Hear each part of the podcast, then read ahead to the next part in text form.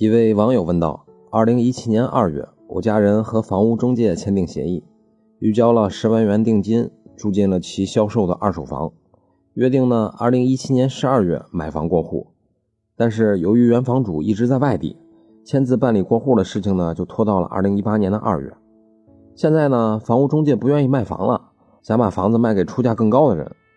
这位网友认为还是应该按照合同行事，但是多次协商均没有结果。”三月二十七日的晚上，中介呢把门给砸了，声称日期已过，协议无效，要求强制清场。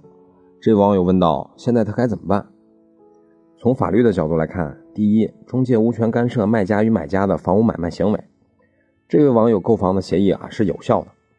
按照这位网友的描述，经过中介撮合，这位网友与原房主约定于二零一七年十二月签订房屋买卖合同，并且过户。后来虽然有延迟。但双方仍然在二零一八年达成了合议，并且签约，这样呀，房屋买卖合同啊就已经签订并生效了。买卖双方按照约定进行过户即可。房屋中介呢，并非买卖合同的当事人，无权干涉房屋买卖行为，所以啊，并不存在买房需要经中介同意的问题。第二，房屋中介呢采用暴力砸门的行为，不但侵犯了这位网友的财产权，也违反了治安管理处罚法。按照该法第四十条、第四十九条的规定。对于非法侵入他人住宅、损坏公司财物的行为，警方可以对其予以罚款、拘留等行政处罚。所以，总的来说，买卖合同有效，中介呢无权说不。那么，以上就是今天的音频，供您参考。